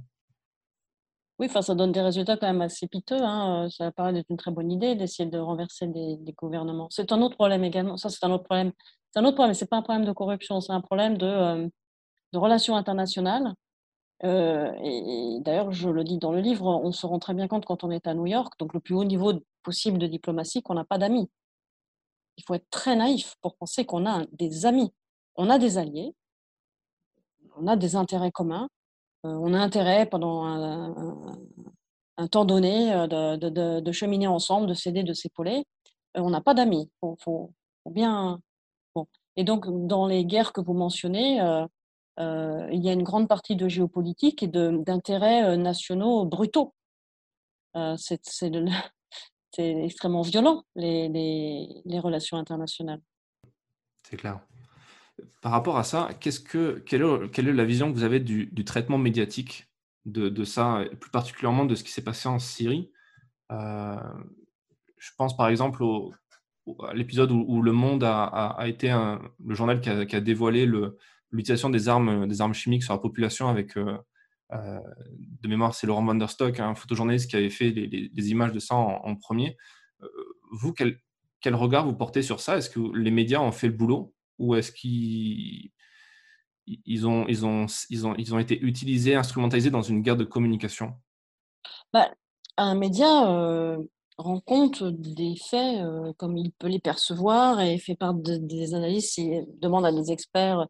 Donc, euh, c'est la même chose que ce qu'on a vécu. Vous voyez devant vous, vous avez des preuves de gens qui sont morts visiblement en raison d'armes chimiques. Ensuite, je ne pense pas que ce soit le travail des journalistes, à moins de très grands journalistes d'investigation qui ont des sources particulières. Bon. Mais je ne pense pas que ce soit le travail des médias du quotidien que de décider qui a fait quoi. Parce que quand vous voyez à quel point c'est compliqué pour les services de renseignement d'essayer de le déterminer, je pense qu'on gagnerait beaucoup à se taire souvent. c'est ce qu'on avait vu quand pour un certain nombre de massacres.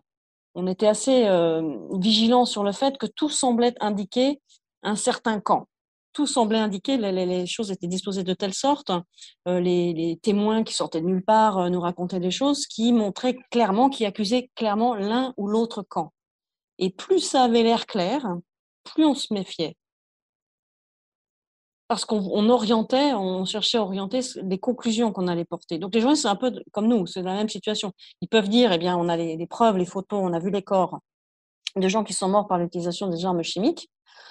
Voilà ce qui s'est passé ce jour-là, voilà ce qui pourrait faire, nous faire penser à, mais se garder de, de conclusions définitives, particulièrement dans le cas des armes chimiques, puisque ce sont des armes dont on annonce toujours les lignes rouges. Si vous vous servez des armes chimiques, attention, c'est une ligne rouge. Alors là, vous êtes sûr d'une chose, elles seront utilisées. Ou bien elles seront utilisées par la personne qui détient ces armes et qui dit, bon, de toute façon, c'est ma guerre, je fais ce que je veux. Bon. Mais euh, il y a aussi de fortes chances qu'elles soient utilisées par son ennemi pour le faire accuser et pour déclencher une intervention internationale, par exemple. À partir du moment où vous partez des lignes rouges, vous pouvez être sûr que vous allez déclencher un gros problème. Donc, il faut être très, très précautionneux avec les armes chimiques. Dans le livre, il n'y a aucun, euh, aucun média ne aucun de journaliste, enfin de personnes de podcast comme vous ne, m'en a parlé. Il y a un moment très spécifique où, où je suis atteinte, euh, je pense, par des produits chimiques. Et je vis un sale moment. Eh bien, j'étais convaincue que ce n'était pas l'utilisation d'armes chimiques, puisque moi j'étais très très malade, mais il n'y a pas eu de mort massif euh, dans la ville à ce moment-là. Et je pense plutôt que c'était suite à un bombardement, quelque chose a dû fuir et puis le, le, vent euh, nous a apporté ça. Eh bien, c'est le seul incident dont j'ai jamais rendu compte parce que je me disais, si je dis, si je rends compte du fait qu'il y a eu un incident chimique, ce qui avait été évalué par des, par des médecins, je ne sais plus où, si je rends compte du fait qu'il y a eu un incident chimique, je ne sais pas ce que je vais déclencher comme catastrophe, comme conclusion. Et c'est le seul incident dont je n'ai pas rendu compte, dont j'ai rendu compte très longtemps après. Je l'ai rendu compte en France, en fait, en leur disant, je ne sais plus, c'était, euh, je, sais plus dans quel cadre je discutais de ça, mais je n'en ai pas rendu compte par écrit. Tellement j'avais peur que ce soit utilisé pour déclencher une catastrophe. Donc les armes chimiques, c'est particulier. Et puis ça fait tellement peur. Il y a une telle charge, euh, c'est tellement effrayant, si vous voulez, que euh, ce, sont des, armes euh, en dehors du, caractère horrible ou pas. Enfin, c'est pas tellement le problème, mais il faut faire très attention à, ce qu'on conclut. Parce que vous êtes attendu, on est, des réactions sont attendues vous, vous enclenchez des, engrenages, encore une fois. Alors, si, si vous avez toutes les preuves, eh bien, euh, bah, oui, je veux dire, euh, les services de renseignement euh, vont établir, par exemple, que ce type de gaz est fabriqué en série. Je, dis n'importe quoi, mais ce type de gaz est fabriqué en série. Bon, c'est un fait. Ils en sont sûrs. Mais qui l'a utilisé au milieu de la guerre? Ça, c'est moins sûr. On suppose que c'est plutôt du côté de Bachar. Mais on sait aussi très bien que les rebelles en ont utilisé. Alors, bien malin, celui qui peut dire et qui peut prendre la responsabilité. Euh, vous pouvez montrer des, faisceaux d'indices, etc. Mais je ne crois pas que les médias soient fondés à donner ce type de conclusion. Et tout comme le fait de, faire des couvertures de magazines en France en, mettant euh, Zelensky sur un, sur, un piédestal en, tant que héros euh, défendant la liberté en, Europe, ça, pose un peu problème.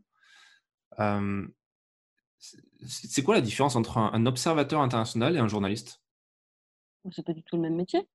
Euh, l'observateur, il, a un mandat des Nations Unies.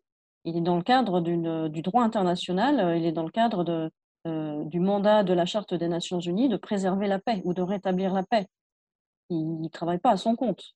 Il ne travaille pas pour, un journal particulièrement qui aura peut-être un angle de vue particulier. Les observateurs, on les déploie par centaines, euh, en tout cas au moins par dizaines, de tout un tas de pays. On, leur impose l'impartialité. Euh, alors, il y a des journalistes qui travaillent un peu de cette façon-là. Euh, il y a des, journalistes que, pour lesquels j'ai beaucoup d'estime et qui essaient de, d'obtenir autant d'infos possibles, de les croiser, etc. Mais d'abord, un journaliste tout seul, c'est pas un service de renseignement. Et c'est pas non plus, euh, c'est pas des centaines de personnes qui rendent compte avec des grosses machines qui peuvent vérifier ce genre de choses. Donc c'est pas la même, c'est pas du tout le même métier. Alors ça ne veut pas dire que l'un est inutile et l'autre et l'autre utile et indispensable. Ce sont deux métiers différents.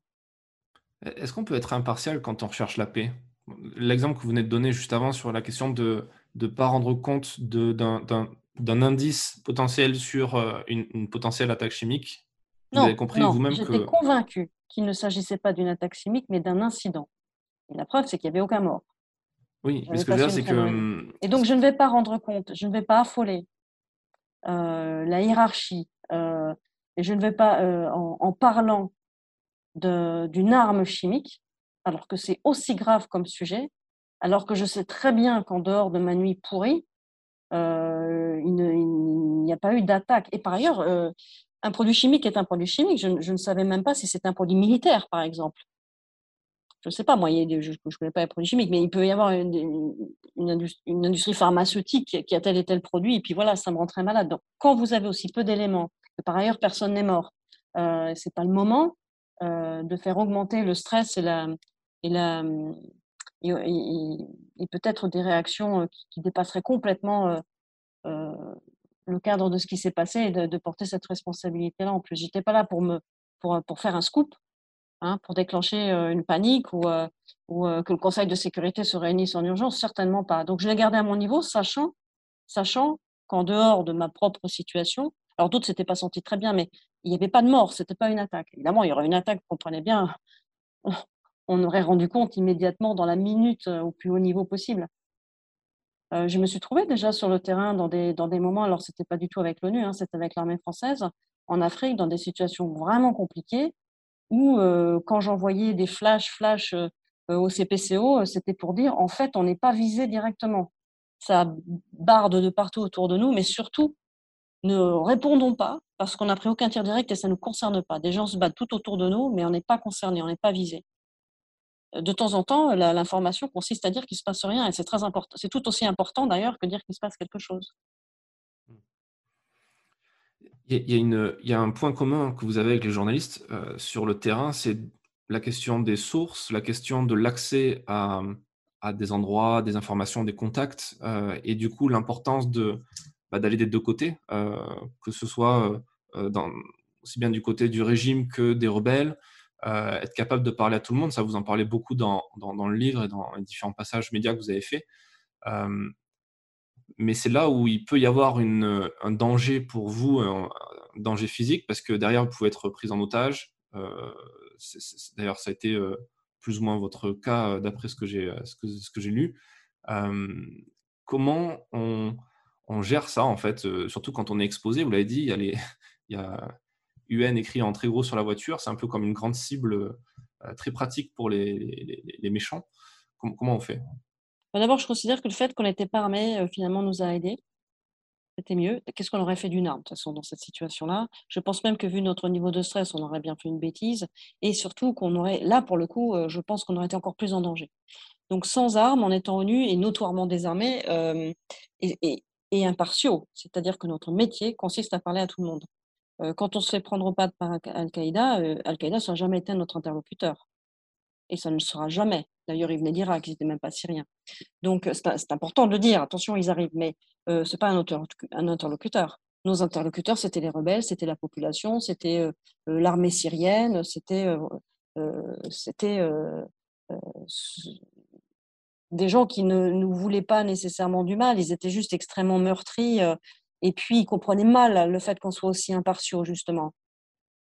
Et chacun nous reprochait en fait de, ne pas être assez intransigeant, de ne pas être assez accusateur envers l'autre. Au bout d'un moment, quand vous êtes sur le terrain et que vous êtes vous vous prenez des coups par tout le monde, euh, surtout quand le pays est dans cette situation. Euh, donc euh, oui, c'est parfois un peu dangereux, oui, oui dans, les, dans les foules notamment. Certains observateurs, alors moi je ne l'ai pas été, hein, mais certains observateurs ont, vraiment été très très violemment attaqués. Ça m'est pas arrivé. Mais on a eu quelques voitures blindées qu'on a achetées quand même. Euh, je pense aussi que c'est une protection de se faire des amis, entre parenthèses, de faire coutume, de, de, parler autant que possible aux gens, de se faire connaître. Euh, d'expliquer son mandat. Il y a aussi une chose, les gens nous en voulaient, mais ils n'avaient pas compris le mandat. Pour ils pensaient qu'on allait régler le problème. On était là pour l'observer. Euh, on, s'imaginait qu'on allait venir en aide aux, réfugiés, aider à distribuer, les médicaments. Non, on n'était pas les grandes agences onusiennes euh, humanitaires. Donc notre, présence a fini par être considérée comme euh, complètement inutile. et finalement, tout le monde nous tapait dessus en disant vous n'avez qu'à partir. Alors qu'en fait, on documentait. Et dix ans plus tard, je ne parle pas de mon livre, hein, mais dix ans plus tard, vous avez des bases de données, vous avez vous avez des archives, j'espère. voilà ce qu'était notre rôle. Ah, les journalistes, je suis désolée, mais c'est pas du tout, du tout le même. Ils ne sont pas là dans un cadre étatique, juridique, de droit international, mandaté par un Conseil de sécurité. Ils font un autre métier. Mmh. ces, documents qui, ont été, qui ont été faits, qui sont consignés, comment ça se passe dans le process pour qui décide de euh, comment on les révèle, comment on les, comment est-ce qu'on les transmet à la presse justement, un peu comme euh, comme a fait euh, WikiLeaks avec certains journaux triés sur le volet, ou c'est quoi le process derrière? Bah, Comme je vous ai dit, tous les tous les documents sont transmis aux décisionnaires, ceux qui prennent les décisions. Alors ça peut être votre hiérarchie directe, et puis le SEMA, le chef d'état-major des armées, puis le président, et ce sont eux qui décident de ce qu'ils vont en faire. Il n'appartient pas aux gens qui recueillent les informations et les analyses de tout à coup s'auto-saisir, euh, d'envoyer aux médias, euh, euh, d'où d'ailleurs la grande différence avec les journalistes, d'envoyer aux médias le scoop du jour. Pas comme ça que ça fonctionne du tout.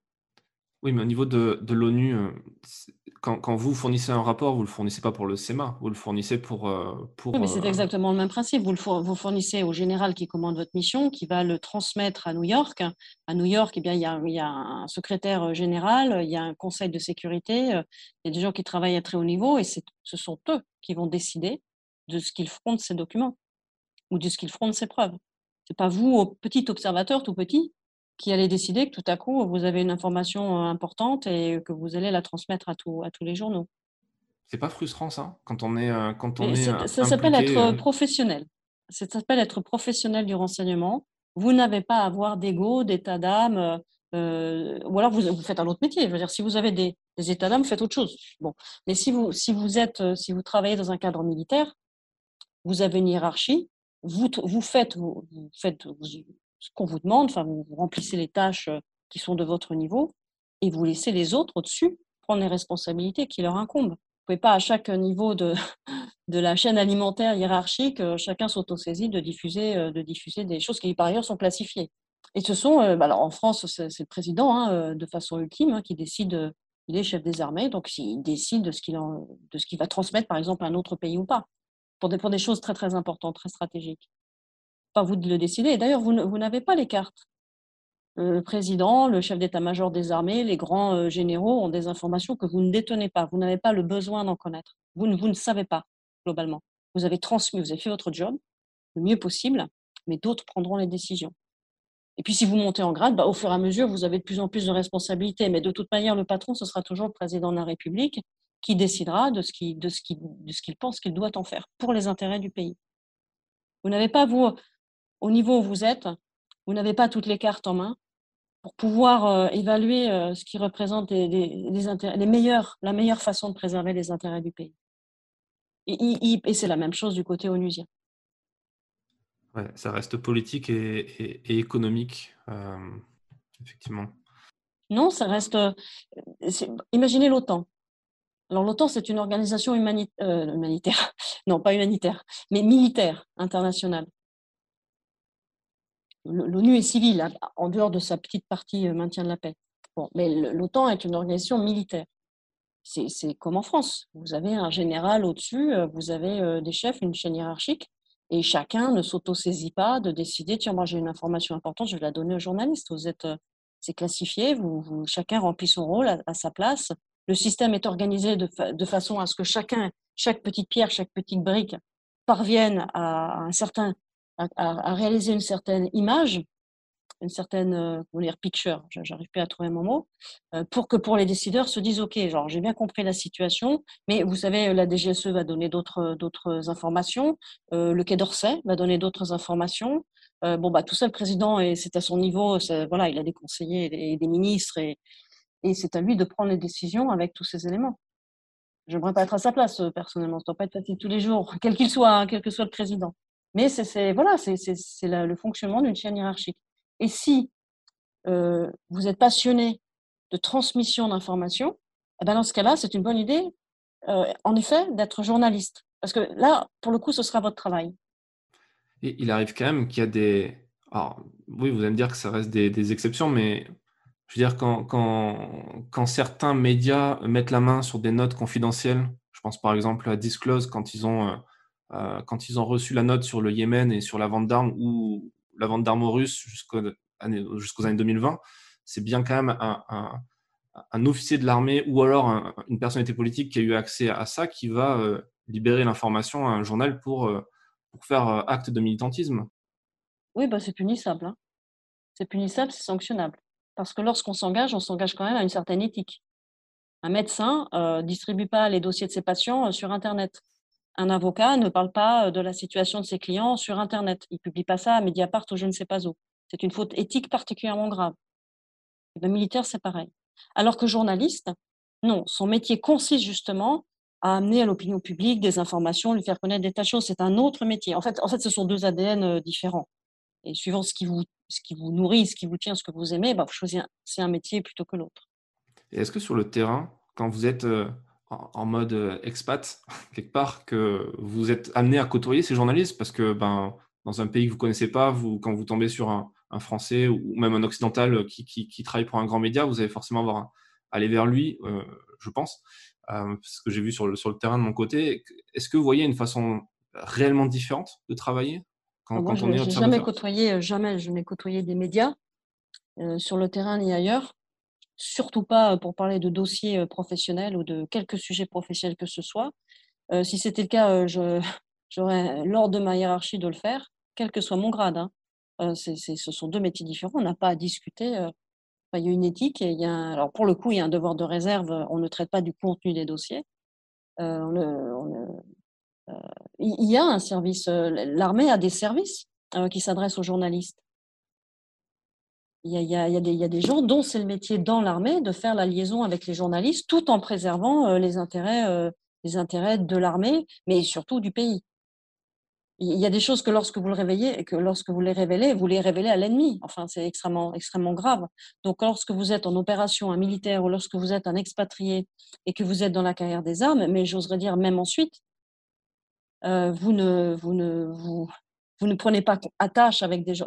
Oui, vous pouvez boire un verre avec eux si vous voulez, mais vous n'échangez pas d'informations. Ce n'est pas du tout votre métier. Euh, je ne parlais pas forcément d'échange d'informations, mais plus sur une façon de, travailler sur le terrain. Euh, parce que quand vous êtes amené à. Je sais vous êtes sur le lieu, par exemple, d'une explosion d'un attentat et que vous, faites votre travail d'observateur, vous allez forcément croiser aussi des journalistes qui vont faire de l'image, qui vont prendre des témoignages, qui vont euh, peut-être même vous prendre en photo vous-même, vous, l'avez dit tout à l'heure. Euh, c'est plus en ça que je voulais, que je voulais vous interroger. Oui, alors là, euh, il n'y a pas que les journalistes, hein, parce que les, bon, le plus souvent, ce n'est pas du tout les journalistes. D'ailleurs, les professionnels ne sont pas embêtants du tout, sont très respectueux. Non, non, là, ce qui arrive beaucoup, c'est la population qui vous prend en photo sur son téléphone et vous vous retrouvez avec des tonnes d'appareils tout autour de vous, alors que c'est déjà compliqué de vous, de vous, concentrer sur ce que vous faites. Bah, c'est la raison pour laquelle sur les scènes de crime, les policiers mettent des protections, des bâches, etc. pour être tranquille et voilà. Euh, euh, non, non, c'est pareil, deux, ce sont deux, choses différentes. Revenons sur le livre. Euh, le fait d'avoir, j'allais dire révélé, mais il faut quand même vous révéler quand même certaines choses. J'imagine que le livre a été relu avant d'être publié. Vous avez eu l'accord de votre hiérarchie pour, euh, pour faire tout ça? Bah, Je pense que vous avez noté qu'il y a deux généraux qui l'ont préfacé, et pas des moindres. Donc s'il y a bien deux généraux qui savent ce que c'est que la protection du secret et des modes d'action, c'est bien ces deux-là. Bon, par ailleurs, c'est une mission euh, de l'ONU. En aucun moment l'armée française euh, n'apparaît. D'ailleurs, elle n'est pas là. Donc les modes d'action de l'armée française ne, risquent pas d'être évoqués. Et tout ce dont je raconte, a été documenté. 193 pays ont eu accès. Ils ont eu envie de le lire ou de le comprendre, bah, ça c'est autre chose. Euh, aujourd'hui, euh, à part l'intimité de la vie de la mission, qui était connue de 300 personnes, à part l'intimité de la vie de la mission, il n'y a, pas de scoop qui n'ait pas été dans les journaux, dans des, thèses universitaires. Euh. c'est juste un œil particulier d'une personne qui était là à ce moment-là dans ces conditions. Est-ce que vous avez euh, fait face à des, problématiques euh, en amont du projet? Est-ce que euh, dans votre hiérarchie, alors pas forcément que dans l'armée française, mais au niveau de l'ONU, ça, ça a pas tiqué un peu? Est-ce que les gens vous ont dit non, ça Je ne pas demander leur avis parce que je n'ai pas le faire, tout simplement. Et par ailleurs, il n'y a rien que je révèle que l'ONU ne sache pas déjà depuis bien longtemps. si ce n'est mon opinion, enfin ça, je pense qu'elle va se remettre, hein, les Nations Unies. et par ailleurs, je, je défends l'ONU, moi, beaucoup. Moi, c'est vraiment un drapeau que je respecte, hein, je le dis. La, désorganisation de la mission est un, est un coût anormal. C'est pas non plus euh, complètement. Euh, enfin, il faut vraiment pas avoir regardé sa télé depuis 20 ans pour ne pas savoir que les missions de maintien de la paix de l'ONU sont en très grande difficulté sur le terrain. Donc, il n'y a pas de, scoop, euh, de révélation, en fait. C'est une, façon de les arranger de les présenter. Ouais. Après, il y a une différence entre le fait de, le savoir et, que quelqu'un qui soit euh, de l'intérieur en parle et, le, et, confirme certaines choses aussi. Bah, sauf qu'il n'y a rien de classifié. Il n'y a absolument rien de classifié. Donc, euh, Tout est sur Internet d'une façon ou d'une autre. Il y, a, la plupart des, la plupart des, des, éléments euh, factuels, on va dire, tel attentat, tel massacre, et, tout, et je pense trouvables sur Internet hein, depuis le temps. Maintenant, ce que je raconte, il y a beaucoup de petits détails ça, ce ne serait pas forcément sur Internet. Mais voilà, tout citoyen peut écrire un livre sur à partir d'éléments non classifiés et d'une expérience personnelle qui n'est que la mienne.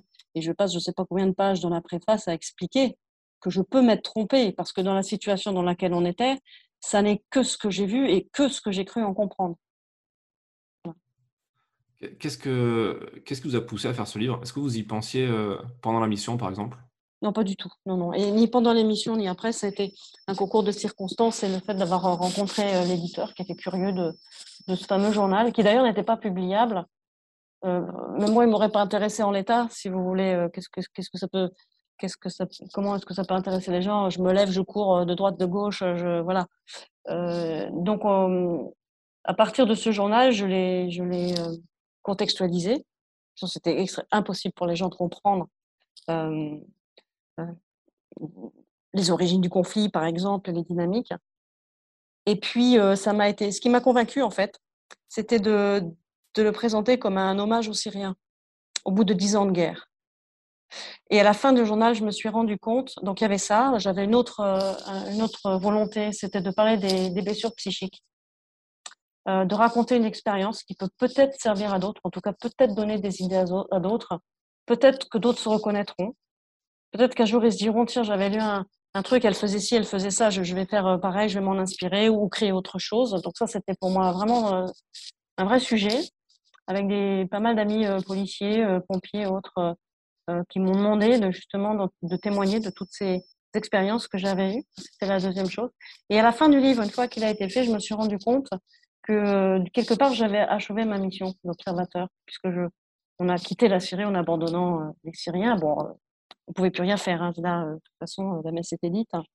Mais quelque part, euh, de, d'être allé jusqu'au bout de la mission d'observation. Voilà, maintenant il y a un livre et, mon, travail d'observateur est terminé. Et, vous constaterez que dans le livre, je, je, rends compte de, tous les camps, du, sentiment de tous les camps. Je ne prends pas parti. Et j'ai des opinions, très bien, mais je laisse le lecteur décider de ce qu'il a envie de décider. C'est pas moi qui lui dis que celui-là il est méchant, celui-là il est gentil. Moi, je donne des faits. Le lecteur, euh, le lecteur, euh, c'est un moment d'histoire euh, qui peut contenir des erreurs parce que ce n'est que ce que moi j'ai vu et ce que j'ai, ce qu'on a cru comprendre. Bon. Et puis c'est tout. Il faut le prendre, faut le prendre comme tel. C'est pas une thèse universitaire. Hein. C'est, ça ne s'est jamais voulu une thèse universitaire qui se qui prétend avoir tout compris à la situation, pas du tout. C'est une expérience personnelle, une expérience de vécu. Et c'est aussi euh, la raison pour laquelle, d'ailleurs, c'était amusant parce que les Nations Unies m'en ont parlé de ce, certains euh, anciens chefs des Nations Unies m'en ont parlé de ce livre et m'ont dit que justement, ils reconnaissaient très bien. Euh, ça leur rappelait des souvenirs, en fait. À, la fin du, livre, bon, je, vais un peu spoiler, mais ça, ça, ne cache en rien la lecture du livre, donc allez le lire. Euh, vous, dites, euh, je referme doucement pour un temps le livre de la Syrie. Euh, est-ce que vous, vous, planifiez déjà de, continuer dans cette expérience-là d'auteur? Parce que ça y est, vous êtes auteur publié. Est-ce que vous, avez envie de. Est-ce que ça vous a plu au point de refaire un livre? Que. Ah, ouais, non, vous l'avez lu, comme ça. En fait, c'était pas ce que je voulais dire. C'était je, je referme pour un temps le. Comment dire? Quand je dis le livre, c'est. Alors oui, je joue sur les mots, mais je. Voilà, la série maintenant est derrière moi. Cette série-là, de toute manière, n'existe plus et je clôt en fait ce chapitre de ma vie. Voilà. Donc ça ne voulait pas dire, c'est le premier chapitre et je vais ah faire des tomes. C'est pas ça que je disais, c'est plus, euh, on, comprend que vous allez partir sur de nouvelles, euh, de nouvelles missions, de nouvelles, euh, de nouvelles envies aussi. Est-ce que, est que maintenant que vous avez cette expérience d'écriture, est-ce que c'est quelque chose qui, vous donne envie de, faire un autre livre sur une autre thématique, sur d'autres missions, de raconter d'autres missions par exemple? Alors on m'a donné l'autorisation euh, euh, dans mes postes, euh, des postes que j'ai eu par la suite. mais ma hiérarchie m'a donné l'autorisation, si je souhaitais, d'en écrire un autre sur, des missions langue française, là, pour le coup. Donc voilà, bon, ça, je, ne sais pas, je, me repose dessus là un peu. non, je, oui, c'est tentant, mais peut-être à, plusieurs. Donc j'ai reçu cette autorisation. Euh, il est évident que c'est des là pour le coup là pour le coup comme ce sont des missions euh, françaises, euh, la, la, procédure serait pas du tout la même. Enfin moi il faudrait que je m'entoure vraiment de conseils, que j'ai des chefs pour vraiment regarder de près. Bon voilà. Donc ce serait pour beaucoup plus tard. Il y a un temps pour tout. C'est comme un un gros effort. Je, vous demande ça parce que Michel Goya, que vous connaissez euh, probablement, qui est, passé dans le podcast, disait que, euh, qui, militait presque pour que les militaires euh, écrivent des livres, parlent de leurs expériences, fassent des livres de témoignages pour que ben, ça vienne enrichir les, prochaines générations de, de, gens qui s'engagent dans les armes. Il n'est pas le seul à l'avoir dit. Hein. Si, un général qui l'a dit, c'était bien chef d'état-major des armes. Le précédent, le général Lecointre, avait appelé les, militaires à écrire justement. Euh, leurs expériences, euh, aussi pour l'histoire, un peu pour documenter, euh, pour laisser une trace, pour du rétex. le général Lecointre avait encouragé les officiers, notamment, à se mettre à écrire et à raconter, et, bah, à raconter, à documenter en fait des morceaux, des morceaux d'histoire. Donc, je considère le, chef d'état-major des armées comme plus ma hiérarchie que Monsieur Gouya, mais initialement, enfin, c'est le, le général Lecointre avait encouragé ça. Est-ce que avec l'expérience que, vous avez, qui, reste modeste par rapport à, plein d'auteurs, peut-être sur euh, ces questions-là, quand on voit que la, société d'édition qui, vient de, vous éditer euh, s'engouffre un petit peu dans cette, euh, dans cette thématique qu'est l'armée, avec aussi Louis Saillon, qui a écrit Chef de guerre aux mêmes éditions et qui est passé dans le podcast d'ailleurs. tous, ces, tous ces militaires, anciens militaires aussi, qui, commencent à écrire. Est-ce que vous sentez un attrait de la part de la, euh, société française, de, des lecteurs, des gens des journalistes aussi que vous croisez sur les, dans vos marathons euh, médiatiques, comme c'est le cas au moment où on enregistre cet épisode? Moi, je sais pas, parce que euh, pour être honnête, le succès de mon livre m'a surprise la première.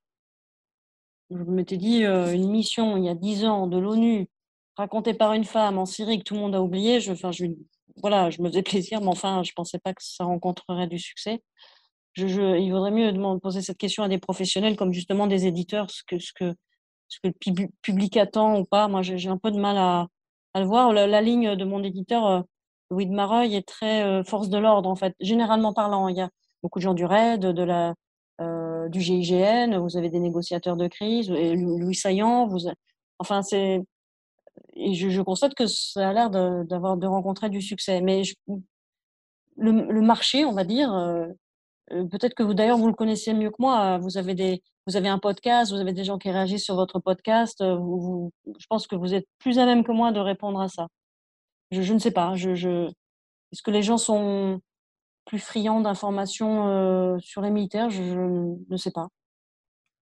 Est-ce que, est que, pour vous, c'est une bonne chose? C'est quelque chose que, que, vous recherchez aussi dans, dans ça? Quand, quand, on, quand on lit votre parcours aussi, le fait que ça a été quand même un, petit parcours du combattant pour, euh, pour vous affirmer, pour, euh, pour faire ce que vous aviez envie de faire au sein Je ne suis pas du tout la seule. Hein.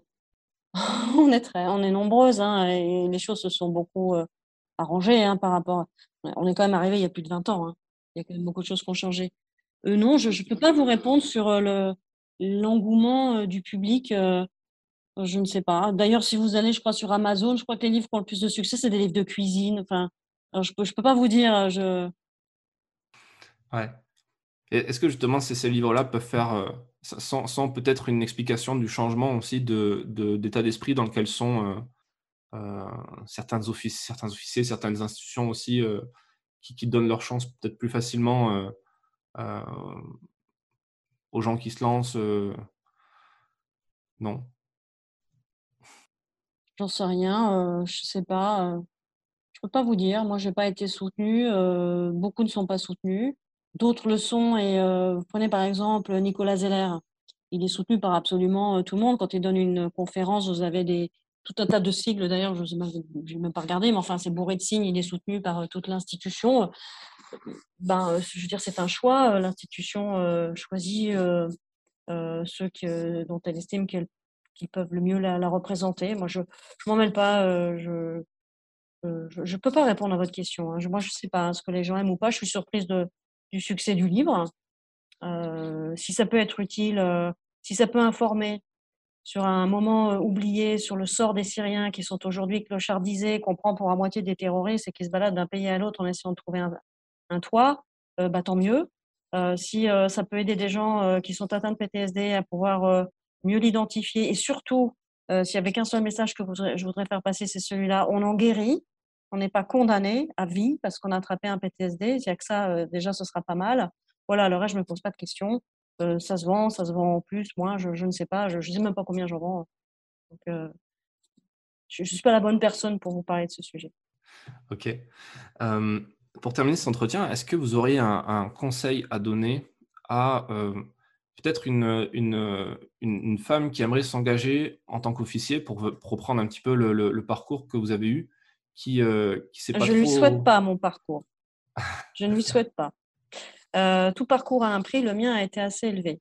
Donc je lui souhaite plein de choses, mais je ne lui souhaite pas le parcours que nous, nous avons eu. Aujourd'hui, euh, et puis elles ne l'auraient pas.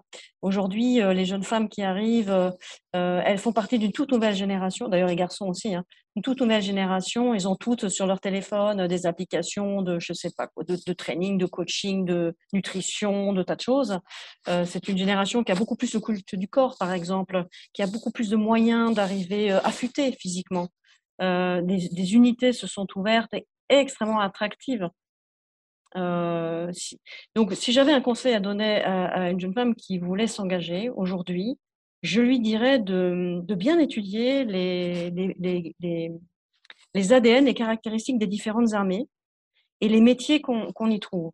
Si vous aimez le renseignement technique, d'origine technique, l'armée de l'air, c'est une armée très intéressante pour ça, parce que l'armée de l'air est une armée extrêmement technique donc l'imagerie, le spatial, les écoutes, etc. Si vous voulez un parcours beaucoup plus physique, euh, avec euh, beaucoup plus de terrain, des missions de liaison contact, rencontrer les populations, etc., je vous conseillerais plutôt l'armée de terre. Et il ne faut pas se tromper de rail. Parce qu'aujourd'hui, euh, vous avez tellement d'opportunités pour des filles motivées que je, suis même jaloux, hein, de, jalouse de ce choix. Je lui, je lui recommanderais de bien se renseigner et de bien regarder euh, l'avenir qu'elle veut avoir. Est-ce que sa passion, ce sera son métier? Ou bien elle a décidé de faire un parcours militaire, de finir général, de commander des tas de choses, auquel cas je ne lui recommande pas du tout euh, les mêmes rails. Hein, il faut, ce sont des choses différentes.